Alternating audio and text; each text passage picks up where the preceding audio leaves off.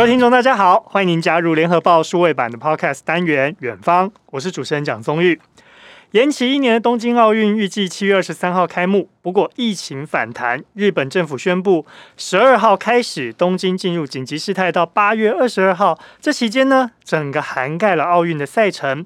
那么防疫规定重重的东京奥运到底该怎么办呢？今天的远方一起来聊聊。邀请到的来宾是亚洲体育记者联盟执行委员戚海伦，欢迎海伦姐。终于好，大家好，我是海伦。OK，哇，海伦姐，好久不见了。我们真的是听到你的名字就想到直接体育两个字，因为之前呢，我们也是同事，然后呢，也跟大家专门提供体育新闻。对啊，很荣幸可以在联合报系也服务过。不过呢，我在跟邀请海伦姐来节目之前呢，我其实跟她稍微小聊了一下，因为我们这次要谈奥运。结果呢，我问她，我很讶异的是，你已经在体育赛事上驰骋这么多年了，结果你没有采访过一届奥运啊？的确，就是我其实呃，从大学毕业进入社会工作，都在几乎都在媒体圈，然后已经超过二十年了。哎、嗯，透露我的年龄是不是？但是大家不要自己去加减乘除啊。对，但是呢。拿到奥运采访证真的没有那么容易。是，其实我必须要说，连比我资深的前辈，我不要讲名字好了，就是国内体育圈资深的媒体前辈，嗯、前几天他也告诉我，他一次奥运都没有去过。这个原因是在于，呃，奥运本来就是一个国际盛会，然后他对于这个采访证的发放本来就是有严格限制的。嗯、那以这一次的东京奥运来说。我们透过中华奥会配给到的证件，嗯，最后注册的一共只有二十五位记者，其中有七位是摄影。那这个比例也是很明确，就告诉大家，摄影证更难。是国际大家抢摄影证抢破头。那最后成型的，其实这一次去东京奥运的不到二十五位记者。那但是这个不算。拿到转播权的转播的记者跟呃，就是工程人员。您刚刚单说的是采访的部分，就是我们讲的平面的文字或者是摄影证。嗯，不过听你这样讲，我突然觉得我很荣幸，因为我曾经拿到过二零零八年北京奥运的采访证。为什么？也顺利去采访。结果终于，那你来找我讲干嘛？我终于我想听听二零零八年。我我们现在换主持人。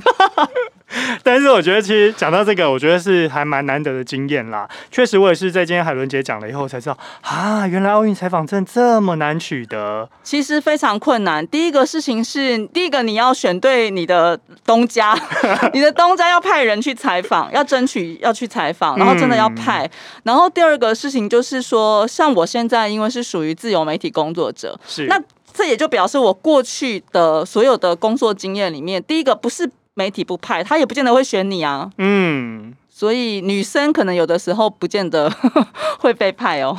但是就体育新闻专业来讲，当然还是要请教海伦姐。我也只能够去分享一些北京奥运的风花雪月。好，不过会这样讲，是因为哦，你刚刚前面跟我们讲到说你没有采访过一届奥运，但是你已经做好多的体育新闻跟包含奥运的新闻。但是呢，要先来聊一个，是说你这一次终于拿到了采访证，但是你又有一个重大的决定转折，最后又决定不参加奥运采访，到底是怎么一回事呢？可以跟我们分享吗？就像大家说，拿到奥运采访证，或者说这辈子能够去采访奥运，是身为一个体育记者，如同勋章一般的一个荣耀。嗯，那我这次也确实非常幸运的，我刚刚讲的二十五个，就是中华队、中华奥会取得的这个媒体的分配，我的名额并不在这个里面。我是我是中华民国史上第一个。不是透过中华奥会体系拿到采访证的人，嗯，我必须要这样讲。所以你是直接从国际奥会拿到？对，当然这有一个故事啊。但是呃，我确实已经取得采访证，但我也确实决定放弃不去了。嗯、那原因有我自己大概，其实这个原因很复杂，但是我自己把它归类为三点。嗯，一个呢是因为疫情的关系，因为我虽然现在是呃 freelancer 也好，我一直在关注国内外的疫情。是呃，我当然虽然我单身，不是要强调。我单身这件事，我也有家，我有我的家人，所以呢，在我衡量这个日本也不断的疫情升温的情况，然后当然我们自己国内的情况，嗯，也也是要注意的情况下，我我觉得疫情确实是我决定最后决定放弃的一个很大的考量。是我我也认为说，因为我就是不是属于任何一个媒体，所以如果我去参加了东呃去采访了东京奥运的时候。我会不会因为我想圆我这个梦，而让东京多了一一个外来人人口的负担？嗯、不管是医疗各方面的。再来是说，呃，前提是要染疫啦。对，可是其实你你不会怕吗？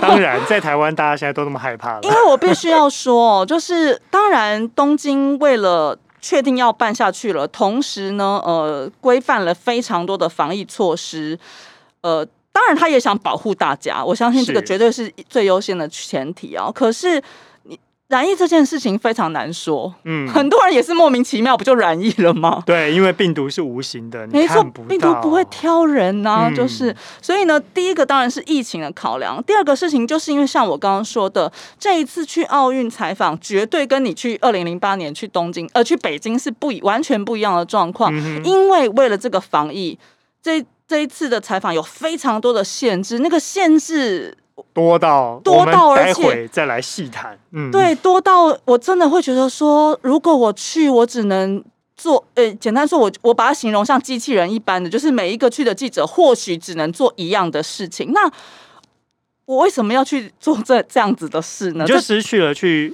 不光是看这个赛事，还有当地的文化、民俗，这些其实都是原本奥运应该要呈现的一个文化。我们绝对不是只是去报道说谁得金牌了这样子，嗯、对不对？所以第一个，如果在种种的限制下，我的采访我认为很难以发挥的情况下，那我需要这样去吗？最后一个原因当然也是跟前两个有关，就是说，呃，因为种种的限制下，所以我的成本会大幅提高。是。在国内，我可能需要去做检测这些成本，然后还有时间的成本呢。我、嗯、我要花好多的时间去处理这个，然后再来东京有非常多的 paperwork 要处理，而且不断在滚动修正，所以你真的会被逼疯。我我真的要举一个非常实际的，因为那个文件全部都是英文的，不是说我们不想看英文，动辄数十页，四十到七十页。这样子的文件，然后他可能今天你才好不容易看完，然后隔天他又传来一个说新的版本，对我们我们滚动修正了一个第三版第几版？那请问他并没有追踪修订，没有告诉我说我、哦、改了哪里哦，你只要 update 那里就好，并不是这样，所以你又要从头再重新全部看过一遍。没错没错，然后再来还有一个对我自己来说非常重要的一个因素是，如果去年就办了奥运的话，嗯。也没有这些严格规定的话，我会去住在我一位呃学长家，他在东京有房子，嗯、然后也就是说我可以省下非常多的住宿的费用。对，但是这一次要求严格要求所有的采访记者必须要做住官方指定的旅馆、嗯、饭店，而且是单人房。这也是防疫考量，对，所以成本会大幅拉高。对，所以我跟我、嗯、我国外的朋友，什么突尼西亚朋友，我以他的例子来说好了。他当然他是北非突尼西亚，然后他是一位摄影，然后他是奥运前几天就要去，因为还要隔离个几天。然后奥运结束，八月九号，八月八号闭幕，八月九号他才离开。他跟我说，他算下来他要七千多块美金。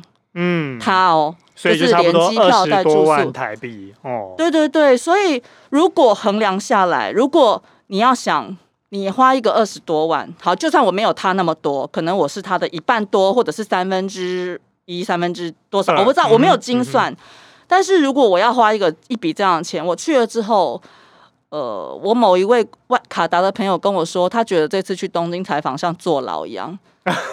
那你要花这个。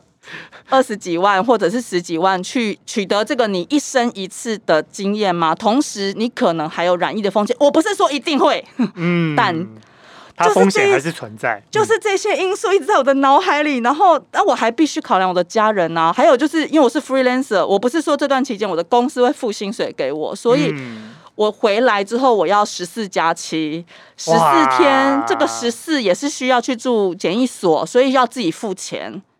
你就有足足三周的时间都没办法工作。其实这刚刚我讲的三周是去东京跟回来的隔离，是呃，其实不只是三周哎，因为东京奥运其实从开幕日算到闭幕是十七天。嗯哼，嗯哼。然后你前面有跟我讲的时间成本，你要花那么多的时间去处理这些 paperwork，我还要工作，我还是有要赚钱的，我 freelancer 还是要赚钱，好吗？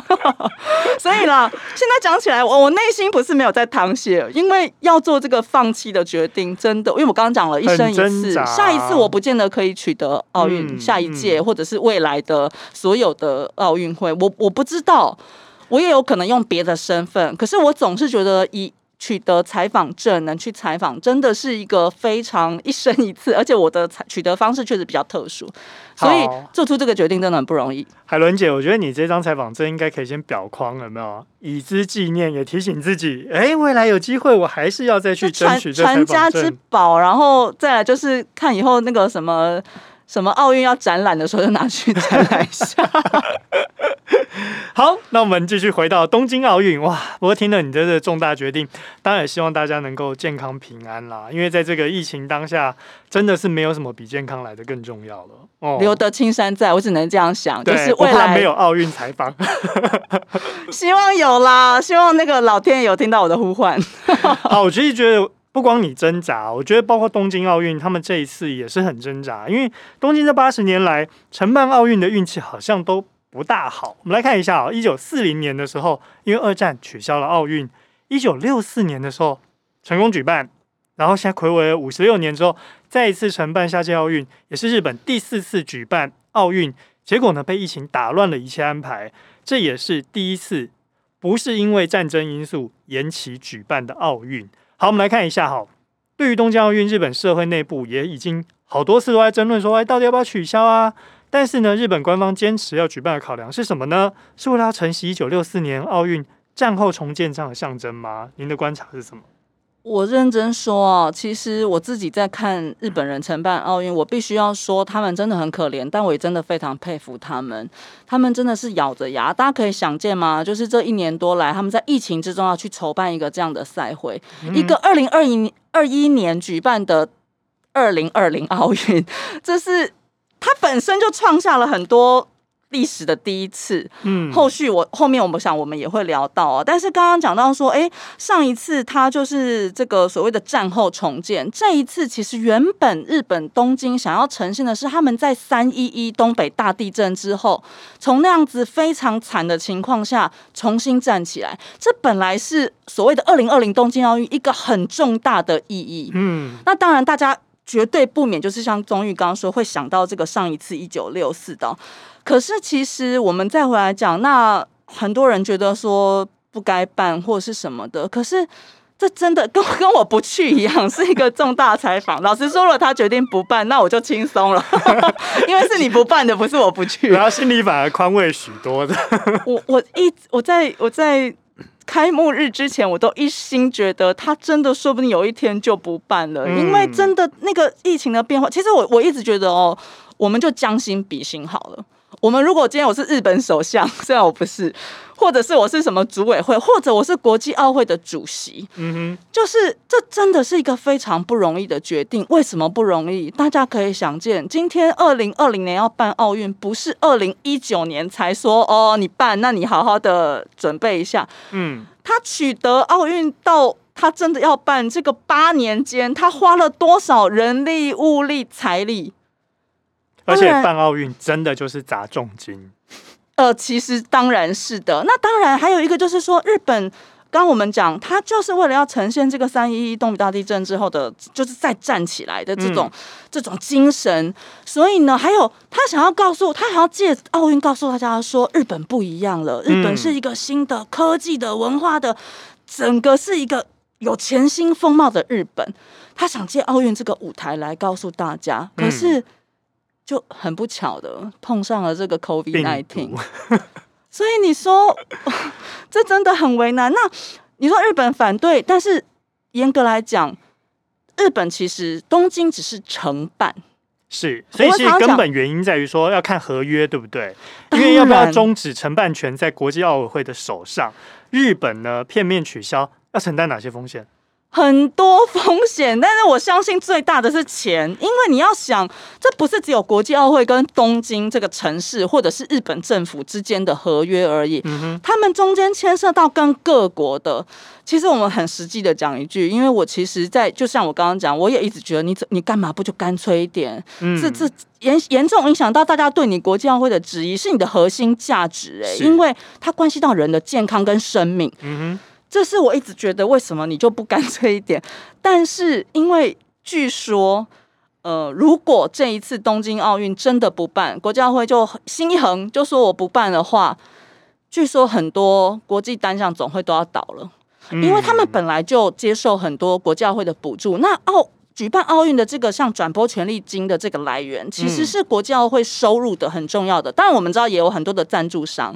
但这真的不是一个容易决定，因为我们也知道，在东京奥运前，有很多的赞助商都跳出来说：“你真的要办吗？” 连赞助商自己都反对了。你看，赞助商应该是最不想听的，对他们的疑虑也很多，对不对？谁都不希望有不好的后果，所以我才说这真的是非常非常困难。然后加上就是说，呃，在你要做这个决定的时候，你要承担的是很多的后果。是。钱虽然大家不 虽然说钱不是 钱不是万能，对，但是没有钱真的可能万万不能。特别在这一次国际奥会也是面临一样的状况，非常非常这个天价的球场，我相信是他们最后还是咬牙要办下去，所以才做了更多的所谓严格的防疫措施，希望说我就是办。然后呢，我啊，同时还有国际奥会主席说的，就是这个叫做“黑暗尽头”的一个明灯，我们要借由奥运会展现说，人类是可以，呃，就是没有被疫情打倒，人有无限可能，没有错。但是在有无限可能之前，现在眼前的问题是我们要先。注射疫苗，接种疫苗，的确啊，这也是一个解决方法，对不对？但是我们现在看哦，疫苗的部分呢，欧盟是很力挺日本啦。他在五月二十七号欧盟峰会协议的时候，就已经出决定要出口超过一亿剂的疫苗，来确保东京奥运可以安全顺利的举办。但是呢，美国疾管局。在五月下旬的时候，同步提升日本旅游警示，也就是避免旅行的最高等级，还特别提醒一句话：就算接种了疫苗，也不建议美国人前往日本。所以呢，那时候日本媒体就认为说啊，这个对东京奥运无疑是一大重击。不过呢，到了六月七号的时候，诶，美国 CDC 又调降为三级警戒，诶，但是看起来好像三级警戒也是。建议不前往嘛，对不对？所以恐怕还是难以逆转这病毒的冲击啊。我们先来看一下日本疫苗接种情况，看起来好像没有预期中那么的顺利，是不是未必能够让大家安心？加上呢，这人流的移动本来就有可能会让疫情再度加重。然后呢，日本现在是已经历经了四波的疫情，会不会更加失控？你觉得？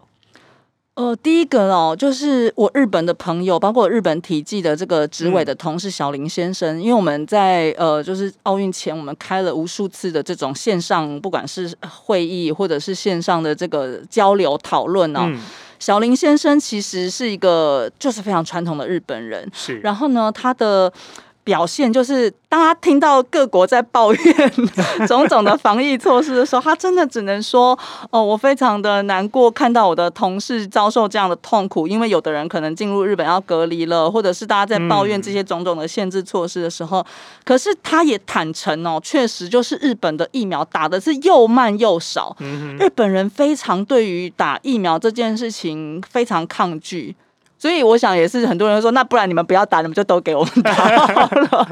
但是疫苗，小林先生有没有跟你分享说，大家抗拒的原因是什么？是像美国人有一派是认为说啊，这个疫苗可能会导致你的基因被改变，有有这样子的认认同这样说法的人，其实就是不相信啊，嗯、就是不相，或者是他们会觉得说，那中就中，他们觉得可能是就是像所谓的流感，嗯，他们觉得说，哎、欸，我我身体没有那么弱吧，或者是什么，所以那加上打疫苗就可能会有风险。或者是什么，就是也也看到很多报道，所以他们就没有像呃其他人那么积极。那日本政府确实动作也相对是相对慢的，即即使开打之后好像有加速一阵子，但是整体来说，而且很重要就是大家别忘了，就是因为后面有这个东京奥运啊，全部其他的国家可以说我关闭我的边境，我不要让其他国家的人进来。嗯、但是大家别忘了，就是国际奥会有两百零六个会员国，嗯，就算呢有。北韩率先说我不去，我害怕。我也不，他们没有说害怕，他们说呃疫情考量，我想北韩不会随便说害怕。然后还有那个萨摩亚，萨但是萨摩亚人。非常少，就是这个代表团非常少，只是他们也说他们疫情，他们不要去，他们是率先就是说因为疫情不要去的这个国家。可是你要想，即使是这样，二零六扣二，还有二零四，还有难民队，就是我的意思是说。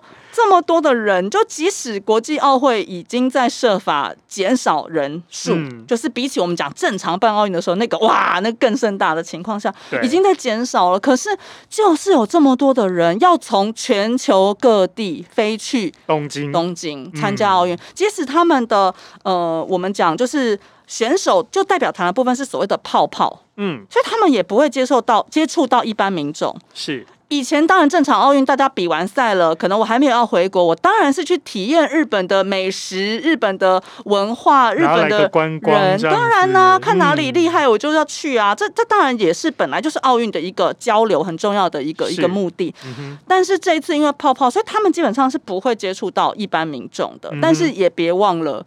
奥运会这么盛大，光工作人员就有多少了？还有就是来自不是只有选手，不是只有这些代表团工作人员，还有裁判呐、啊。嗯，哦，就是要成就这个奥运，真的有各种不同的角色。那没有海外志工了，所有的海外志工被退出了，因为我也有朋友去申请。结果是被强制退出，就比照这个。其实这件事也非常有趣，他也不是强制，他不是发一个通知给你说，呃，我们现在不开放了海外自工了，所以呃你就别来了吧。他也不是这样哦，他就是写一个 email 跟你说呢，你先前已经去上网登记的所有资料，我们已经收到了，但是呢，由于考量种种种种种，就是说你可不可以自己去把它取消？你知道我有的朋友非常执着要当奥运志工这件事的，然后日本又进嘛？你知道原本的东京奥运是多少人的期待？大家不管是看转播还是就是决定要飞去的，连我大学在台体大的学生，原本都已经不计成本，不管是爸爸妈妈要赞助还是什么，就是决定要去了。大家就是因为日本啊，觉得一生也是啊，就那么近，才一小时时差，相对原本大家觉得成本少嘛，就是又在日本，很多人就爱日本。这这真的是，但是你刚刚讲这个，我听到我觉得哇，还蛮蛮特别的一个感受，因为一般可能在其他国家啦，我不确定说日本用这样子的方式是不是让人家感觉稍微再委婉一点。但是怎么会要志工自己去取消你的注册跟申请？啊、这个还蛮妙的。所以，所以我那朋友你知道超有趣的，他一开始就说：“那我打死不退，我我不要我不要上网去取消，会不会你还是让我去？”但不会啊，因为他们他不会发那些入境的相关的许可什么给你。嗯、所以我觉得这也是一种文化嘛，就是日本日本人或许他不是那么强硬的，或者或许他觉得你们是原本是一番好意想要来当志工，嗯、我这样子好像很伤感情。嗯、我想大家处理。事情上可能会有自己的文化啦，但这真的也是。所以有一次，我记得我印象非常深刻，我看到新闻说有呃东京奥运有一万多名志工要退出了，但是因为我朋友是实际去申请的人，那其实海外志工就差不多一万了，所以当然也有日本的志工自己不要去的，就是后面他也有担心啊或什么的。虽然也说，嗯、虽然也说，呃，要帮志工嘛，帮工作人员都打什么什么教练啊，帮什么全部都裁判啊都打疫苗，都有这个消息。我相信他们也有安排，可是还是会有人担心啊，因为我们也知道嘛，打疫苗不是不叫百分百，嗯，它可能是防护力，只是防止你重症，并不保证不会之类的。而且还有一个，就是因为就是因为全球来自世界各国，大家。很害怕有叫做东京奥运的变种病毒，真的，你看，就是怎么怎么会好好一个本来本来应该很欢乐的的一个大型全球的嘉年华吧？嗯、当然竞技是非常严肃的事情，就是大家要追求卓越。可是你怎么会搞到就是大家就每一个人都担心？因这个原本是要让大家很快乐、很健康的。呼吁大家要运动嘛，对不对？就弄到后来，好像每个人都很害怕，因为参加这个就是好像会有什么很很很不好的后遗症。因为反而最害怕变成是一个国际的大规模群。对，那还有就是我刚刚讲的媒体啊，你可以限制我们的选手，嗯、比如说我们举重选手郭幸存，你只在你入境之后，你就只在选手村。训练场、比赛场，比赛结束之后，而且中间都还要验哦。哦，嗯、现在据说日本不是搓鼻子，嗯、日本是唾液。嗯哼，嗯哼，入境日本之后的就是搓唾液了，但你在台湾要搓鼻子。嗯、然后，呃，即使选手或者是我们讲代表团本身是一个泡泡，就是很严格的这些，所以他接触的人相对会少。但是别忘了媒体。你不能限制媒体，虽然他也要媒体提交你的行踪、你的行程，你要规划好。你不能说我现在改变主意了，我想跑去哪里？嗯，你要事先提交。但是媒体就是会跑来跑去。不然他去干嘛？他就是要采访啊。对，不然他他可能要赶场，他可能今天看了，比如说中华队有哪些行程，他就要去。但是媒体真的也受限很多，只是他们就是想尽了一切严格的方法，想要避免这些跟日本人的接触，跟社区，就是不要让任何有这个风险进病毒进入社区。嗯，但真的。现现在想起来是不是觉得很可怕？病毒无所不在，但也有可能它不会挑国足，所以呢，最后还是有染疫的风险在，就会让这个举办奥运的过程真的是到处绑手绑脚啦。因为大家看不到病毒，就会害怕嘛。您刚刚讲到说，哎，这个有八万名志工，因为考量染疫的疑虑，至少一万的志工，包含本地还有海外，对，被迫不能去参加的。虽然辉瑞五月底已经宣布说无偿提供四万剂疫苗。给志工啊、翻译啊，还有裁判员来接种疫苗，但是我们要问一件事情：有没有这个选手哦，就是这国手们，他们担心说，因为要去参赛，所以他被迫必须要接种疫苗。嗯，不能讲被迫，他主动去接受疫苗好了。那打了之后，有没有人说，哎，担心疫苗会影响他的赛事表现？就我们自己中华队哦，就是说，我们、嗯、我们的中华代表团政府是安排了。愿意帮选手施打，但是我们也知道要提早打嘛，不是说你出门前才打嘛，吼才会有那个防护力。嗯，但我们最早我们就 AZ 嘛，对不对？嗯、那大家也知道，就跟我们一般市民朋友一样，我们听到很多 AZ 可能会发生的状况，或者是担心。那确实就是刚刚综艺讲的，你不能强迫他打，我们也不是那样子的国家，嗯、就说好像每一个人就是你不打，而且我说真的，你强迫人家以后，那如果出了事，是谁要负责？是。假设真的有这个发生的话，嗯、所以就中华队，我的我知道，就是像我们羽球的一哥周天成，嗯哼，他就是不打，他也没打，他真的就没打。嗯、他的第一个当时只有 AZ 啦，我想，然后第二个就是说，他认为说，呃，打疫苗就是有可能有风险，可是奥运是他四年一度的大赛，他可能说明就这一次，因为我们也知道羽球是一个。非常消耗很大，体能啊各方面，就是对对选手消耗很大的，所以你真的对他来说，这是一个四年一度，而且就是设定目标就是最重要的那个大赛了。他不想容许任何有这种风险发生，所以他就选择了没有打疫苗。那同样，我们羽球队也是我们夺夺牌希望的这个戴资颖球后小戴戴资颖啊，他爸爸是说他也没打疫苗，那他爸爸是讲说，因为小戴。为了这个赛期表现要好的关系，嗯、就是有在呃，就是在调整他的生理期，嗯、所以呢，医生的建议下，就是觉得小戴也不要打疫苗这样子，所以呃，我们的代表团绝大多数都打了，而且真的就是在出去前多久就打了两剂。应该几乎都是 AZ 啊，因为现在我们国内不让人家混打嘛，对，对不对？嗯、所以呢，以中华队来说，就是有这样的情况。那比如说像我们的网球一哥卢彦勋，他之前在台湾打了一剂 AZ，、嗯、然后呢，后来他因为有国际职业赛的关系，他是在温布顿打的第二季，他在温布顿现场打了第二季，嗯、打完之后呢，他也不打算回来台湾隔离，因为隔离之后他没办法。维持他的状态跟训练，还要持续训练。对，因为要符合规定嘛，嗯、所以他后来就转往德国，决定从德国再过去那个东京这样子。嗯、那我想国际的选手也是有，因为其实很多人呃在奥运前就不断的有一些，特别是知名的选手嘛，因为选手发声，大家会听得到，他们就是会担心。第一个质疑的是说。真的要办吗？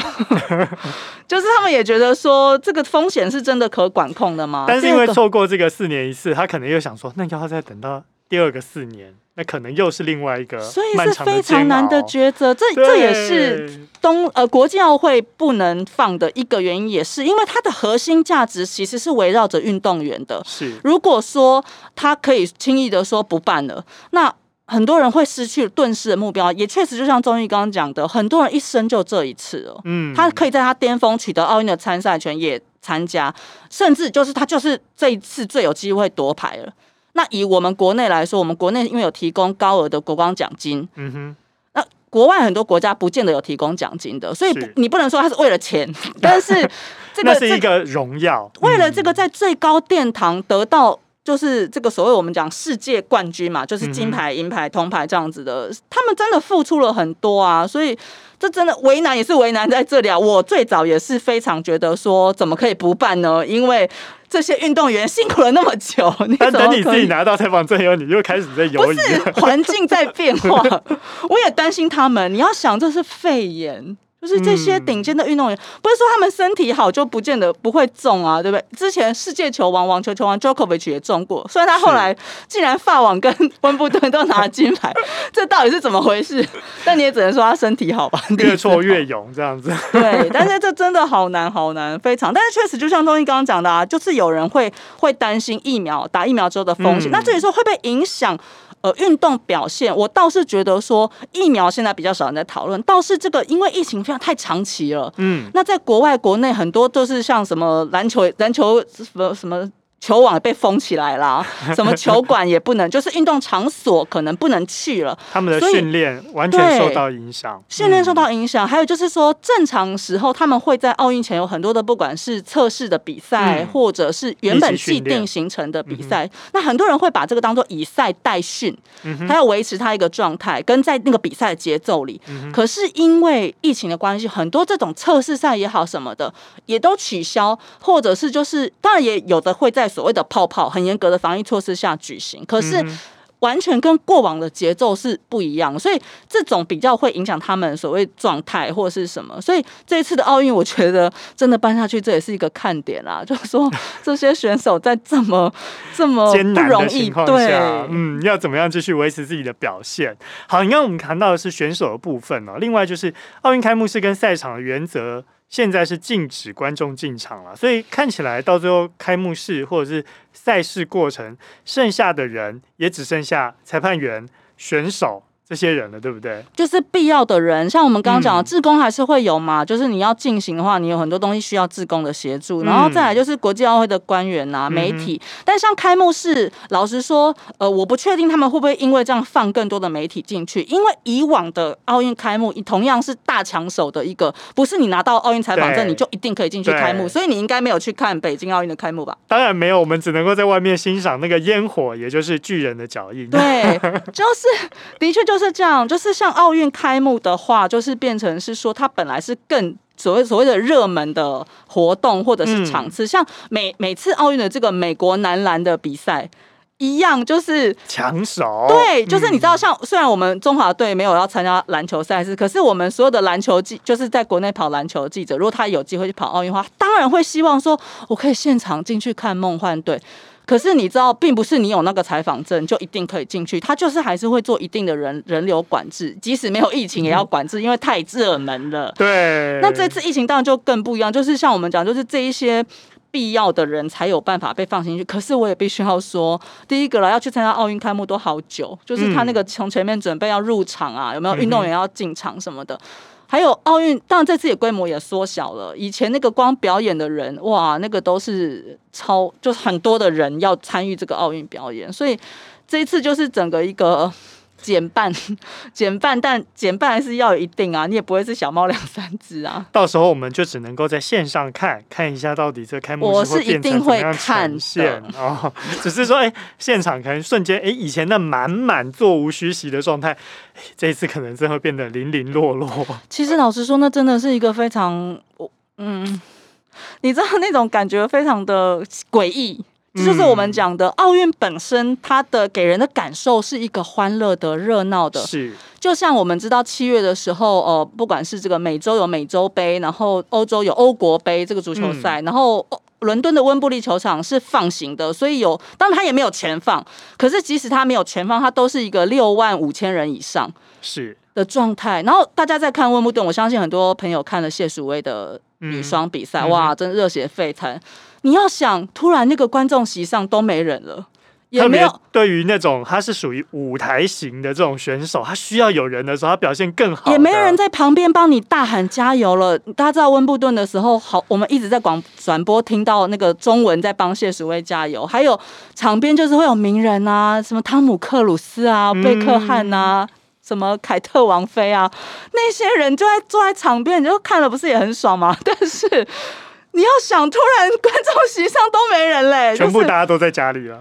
其实，当然，我觉得从去年疫情开始到现在，我们自己国内的运动员也经历过所谓闭门打这个状况，就是真的限制了只有只有工作人员必要的工作人员加进来。嗯，我们也经历过那种情况，但是对很多的选手教练来说，那个真的。还是一个很特殊的感受，需要调试的。就是你这是奥运哎，少了人帮你欢呼那种。这不是菜市场杯，这是奥运。好，东京奥运呢，现在目前最新的支出预算上看一百五十九亿美元了，已经突破了二零一六年伦敦奥运的记录。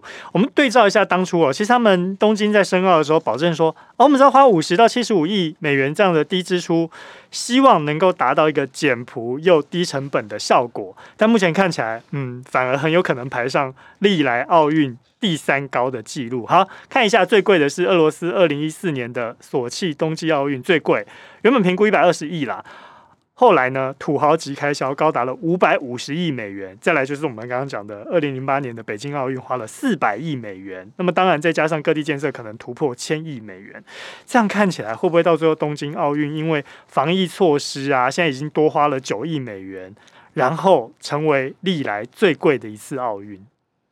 我觉得非常有可能诶，因为我先讲一下哦，就是为什么这些城市在申办去申办奥运的时候，他们会把这个节省开支会会是一个很重要的一个要项哦，是因为。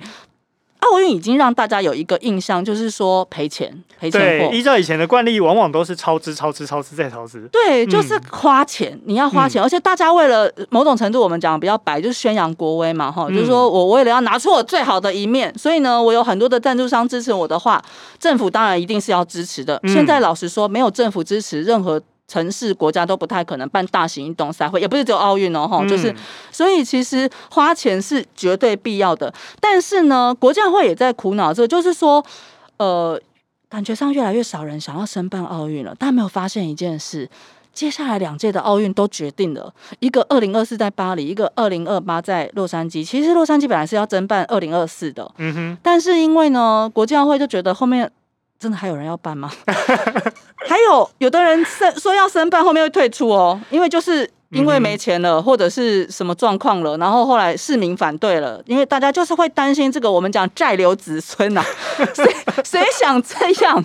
所以呢，为什么刚刚讲日本会把这个说要节省开支这件事情会列为他们原本，就是说我今天。去把原本的场馆活化，这就可以省，因为你大兴土木本来就是花很多钱的，所以你如果能把你过去现有的场馆，不管是整修还是什么，去加座位啊什么的，因为可能那个需求上比你过往在盖这个场馆时候更更多了。只要不新建，翻修都是便宜的。相对于 盖新的，这个真的差很多。所以其实你说会不会变成史上最赔钱的奥运？老实说。我觉得日本说不定都不敢算，因为第一个，我们先来帮他算一下好了。现在日本债务已经达到 GDP 比重。百分之两百三十啦，也就是说现在啊，你不知道办完奥运还没有办完哦。然后一百五十九亿美元的开销，扣除掉私人企业赞助了六十七亿美元，其他差额都由日本政府来买单。这对他们来说负担真的很可怕。而且最可怕的是什么？原本哎，如果你有开放海外观众进来，可能还会带动观光潮，经济收入估计是超过三百亿美元，现在变成零。对呀、啊，你光是那个大家知道嘛？日本通常大家都很喜欢买日本的商品，因为日本的商品通常感感觉上质感都很好，设计也很棒。我个人如果这次有去奥运的话，我一定就买爆他的商品这样。但是你看这次，我相信他后面可能会开放一些线上购买了。但是，但是现在的状况就是少了这些观光的收入，少了这些纪念品、门票。大家不要忘了，海外已经没有观众了。然后本来日本人要让你进去，现在也不让你日本人进去，所以那些。退票，第一个门票少了收入，我还多了，我退票可能要手续费啊！你这中间所有这些代理商也好的，嗯，他们的你。他们不是白做工的，嗯，所以我们刚刚讲的这些，包括先前场馆延后一年之后，你要去重新签订合约，说不定都会衍生很多的多出来的费用，嗯，所以你说他会不会变成最赔钱的？我觉得我不知道会不会是最赔钱的，但是要看他们怎么控制。但是确实这个疫情对他们来说造成很多额外的支出。我举个例子，我就说，呃，我们现在被指定，记者被指定一定要去住官方指定的饭店，是，所以而且要单人房哦，因为你不能跟人家群聚。对，以前大家可能会住一个 house，你知道吗？我打地铺都没关系，嗯、反正大家也只是回去睡觉，因为跑奥运真的很累。对。但是重点来了，现在你规定你哇，一人一间，就是你不要跟人家成本就会特别高，有接触。但是妙的是，它是一个延后一年的奥运，嗯、所以呢，之前很多人本来早在去年就去订好了，嗯，到。今年确定说你这就不能去住任何的什么朋友家、什么民宿都不行了的时候，东京方面就写了一封信来告诉我们说，如果你先前已经订好了这个住宿的话，嗯，请你去把它退掉，你只能来订我们这个住宿。但是衍生的那个你去退租的原本的那个退租的费用也好，手续费也好，或者是怎样，我们组委会帮你付。天呐，又是一笔开销。这个、对，那这个怎么可能是在最早东京在拟定预算的时候列在里面的呢？这个势必就是增加出来的、啊。所以你要想，这个叫做衍生费用。而且这只是其中一小个例子，大家要想，它其他可能里里扣扣跑出来的钱有多少？还有你要想，这些我们讲日本的大企业，疫情你觉得他们很好过吗？我今天掏钱出来赞助奥运，结果最后我的曝光很有限。这对他来说一定就是曝光很有限。不说他的母企业可能原本的营收都已经受到很大的影响，他未来的很多年可能都要承受这个，因为我们疫情还没完，嗯，你也不知道疫情会延续多，这也是大家最害怕的，就是说为什么现在大家会有说这个这个吃饱还是饿死还是病死？是不是他们也一样？我我我觉得真的是人头死心，心头死理，他们也承受着一样的痛苦，不是吗？嗯，这样听起来真的是的确不可思议啦。但是种种管制措施，唉，就像您刚刚说的，可能也怎么我们聊一个欢乐的奥运，要自己在那边叹气，是怎么回事？就让这原本应该是仿佛嘉年华会的这个奥运哦，处处受限。好吧，现在看到奥运圣火已经是接力都要取消了，避免群聚，改采火炬的点燃仪式。唉，这样听起来感觉好像不妙，但是是不是日本政府干脆到时候思考一下，线上观看奥运，然后可以提供线上抖内买日本商品，可以让大家不无小补一下？听起来也只能这样子做了。我只能说啊，就是说日呃奥运本身，或者是这个运动赛会本身的价值，其实就真的是希望带给大家一个阳光的、健康的、希望的。嗯，但是呢，你说现在在纯粹只能看转播的情况下，我我真的要说。运动员本身扮演的角色真的很重要。我们今天陆续看到好多运动员这个力争上有、奋发向上的故事，确实是在这个非常悲悲苦，就是大家都很低潮的情况、心情都不好的情况下，你看到这些生命故事，其实你会受到一些鼓舞啦。嗯，好吧，最后我们也只能期待这次东京奥运能够顺利，然后也平安健康的举办，让所有的选手都很。平安的去参赛，然后大家也都很平安的回来。当然，最后也是要帮我们中华队加油、加油、加油，再加油喽！中华队加油！今天非常谢谢海伦姐来到我们远方节目当中，谢谢大家。更多精彩的分析内容，也请大家持续锁定联合报数位版。今天远方就到这边喽，我们下一集再见，拜拜，拜拜。